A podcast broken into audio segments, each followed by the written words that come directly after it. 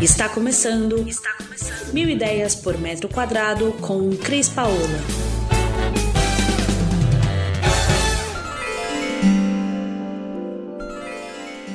Olá, hoje eu venho trazer para você dicas para sua sala de estar segundo Feng Shui. A primeira e mais importante, procure encostar o seu sofá em uma parede. Isso vai te trazer mais segurança.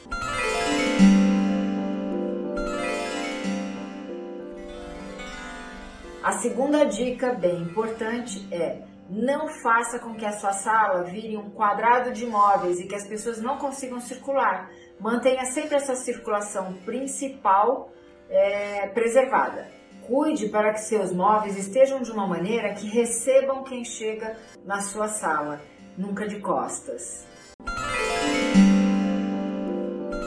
E por último, se você tiver com o seu sofá numa parede que fica de frente para a sua entrada, não esqueça de colocar um vermelho nessa parede para ativar o seu sucesso.